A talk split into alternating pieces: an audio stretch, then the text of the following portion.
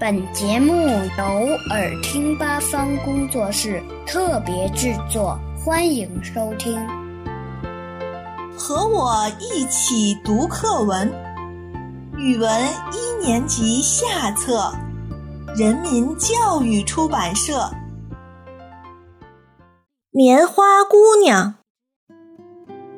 棉花姑娘生病了，叶子上有许多可恶的蚜虫。他多么盼望有医生来给他治病啊！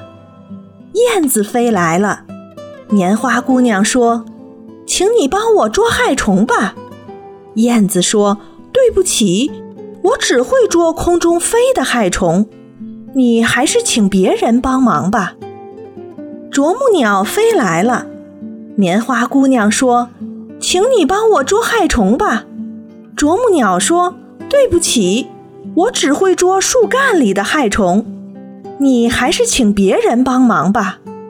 青蛙跳来了，棉花姑娘高兴地说：“请你帮我捉害虫吧。”青蛙说：“对不起，我只会捉田里的害虫，你还是请别人帮忙吧。”忽然，一群圆圆的小虫子飞来了，很快就把蚜虫吃光了。棉花姑娘惊奇地问：“你们是谁呀？”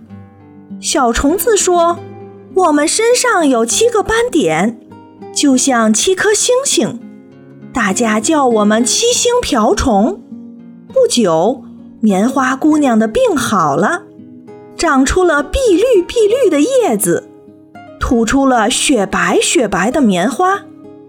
她咧开嘴笑了。